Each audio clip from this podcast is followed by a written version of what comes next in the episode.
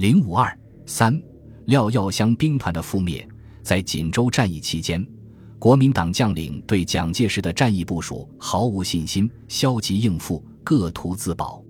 蒋介石作为统帅指挥作战的权威地位，早已为历次作战的失败所动摇。在历次战斗中，他无法协调国民党军统帅部和前线将领、前线将领和前线将领之间的矛盾，步调凌乱，造成损兵折将。辽沈战役期间，蒋介石不顾士气低落的严重事实，以死中求活的精神进行战役部署，结果。更加激化了和前敌将领的矛盾，致使部队进退失据，步调更加凌乱。十月十五日上午，锦州已经情况不明。蒋介石召集国防部长、参谋总长及第三厅厅长等研究葫芦岛及沈阳作战。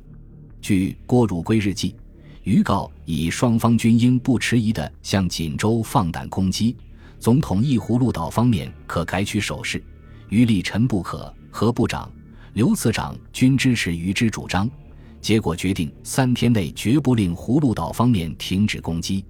但事实上，当天锦州失守，这一方案前敌将领再也不可能实施。是日十四时，蒋介石第二次飞沈阳，亲自部署指挥，同时他派了一架飞机到徐州，把正在部署徐州军事的徐州剿总副总司令杜聿明接到沈阳。这一步。又影响了以后徐州一带的军事行动。当时，蒋介石的意图即使锦州失陷，东西两兵团援军仍应照原定计划继续前进收复锦州，否则东北主力部队将无法撤回关内。但为立煌仍坚决反对辽西兵团继续西进。十六日上午，蒋介石分别召见各将领。并令杜聿明到新立屯同廖耀湘一起视察后，向他陈述作战意见。蒋介石随后飞离沈阳，在锦西机场停留，召集各将领训话，怒斥却汉奸连一个塔山都攻不下，改任陈铁为葫芦岛指挥官，即飞往北平。这时锦州失守情况已经明了，陈铁只是让部队在原地待命。杜聿明奉命于十六日乘火车到达新民廖耀湘的指挥所，即同廖一起到新立屯视察。廖认为蒋介石要与东北解放军求一决战的决心本来就行不通，现在更行不通，所以不愿意继续向锦州进兵。当前最迫切需要解决的问题是如何先救出辽西兵团主力。杜主张出敌不易，迅速出北票，绕过易县。锦州以西地区向葫芦岛撤退，葫芦岛主力北上接应会师。单辽认为长途策敌行军太危险，另一方案是退回沈阳，但这是一个慢性自杀的方案，廖也不愿意。廖最后提出由新立屯兵团主力现在地区经黑山、大虎山以东和以南向大洼、营口撤退的方案。当日晚，杜和廖一起回到沈阳。十七日，廖耀湘即向卫立煌报告他的作战意见。魏本主张退沈阳，最后也同意先力突出营口，万不得已实退沈阳。单位不敢独断专行，必须取得蒋的同意。廖耀湘当日回到前线，即部署攻击黑山，等待命令立即实施。辽西兵团孤悬在新开河以西，面临东北野战军回师攻击的危险局面。时间对他们十分不利，必须立即行动。但将率间意见分歧，决策迟缓。十八日，蒋介石得到长春曾泽生部起义的消息，十分焦虑，再飞沈阳，召集卫立煌、杜聿明等商讨作战方略。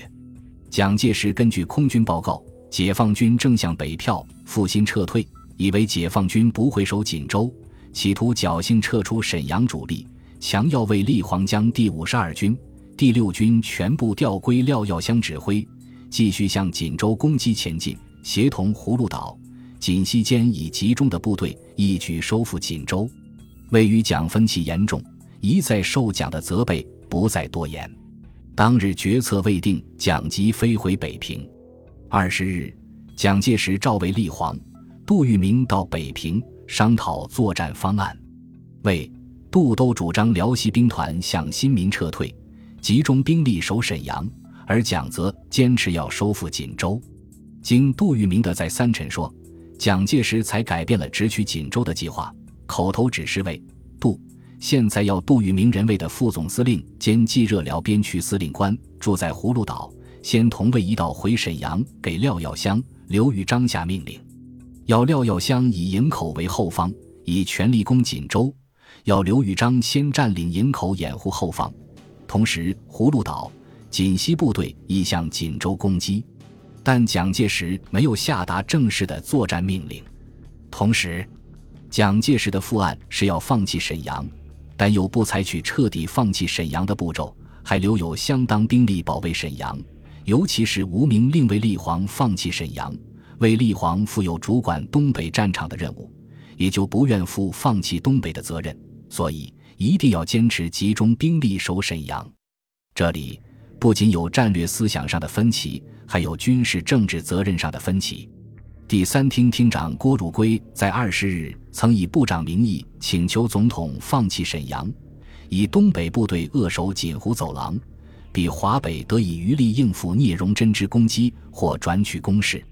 二十三日，他从罗泽楷那里获悉蒋介石对东北作战的方案：一令廖耀湘继续向打虎山、黑山攻击；二以五十二军向营口攻击，必取得一海口。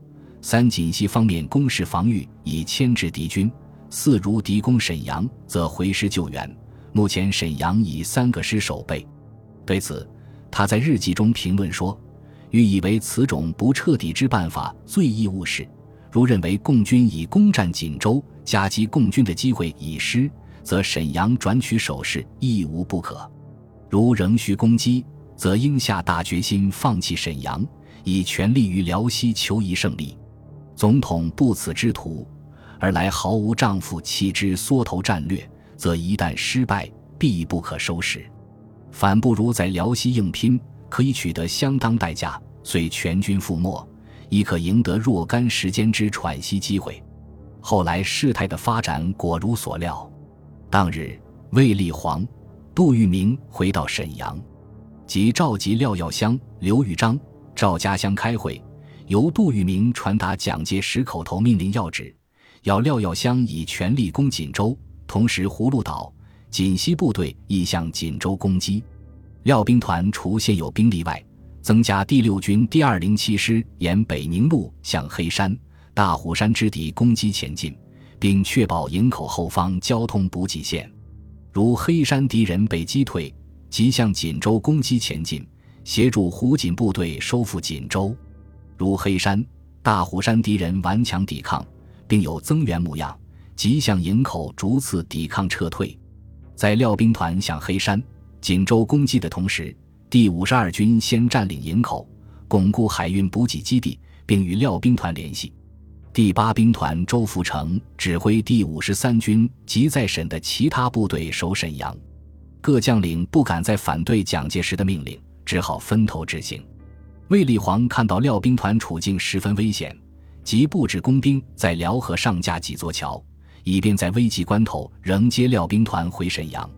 当廖耀湘兵团孤悬在新开河以西进退迟疑之际，东北野战军对作战方向迅速做了调整和部署。当时，东北野战军在攻击锦州时，士气、战术、技术、土工作业都大为提高。在总攻击发动前，地面上看不到部队，从而得以避免被敌机、敌炮大量杀伤。进攻前注意地形侦察，进攻中注意疏散队形，又以绝对优势兵力协同作战，一举发起攻击，大大减少了部队的伤亡，并使部队很快就能恢复战斗力。林彪报告说，锦州战斗十五日解决，我伤亡约二万四千余，目前正在补充伤亡的干部。恢复组织，数日后可出动继续作战。突破了大战后解放军总是要做长时间休整才能继续作战的惯例。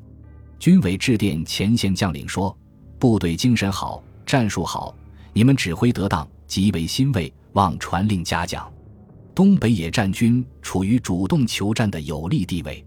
关于作战方向，中共中央军委于十月十七日致电东野。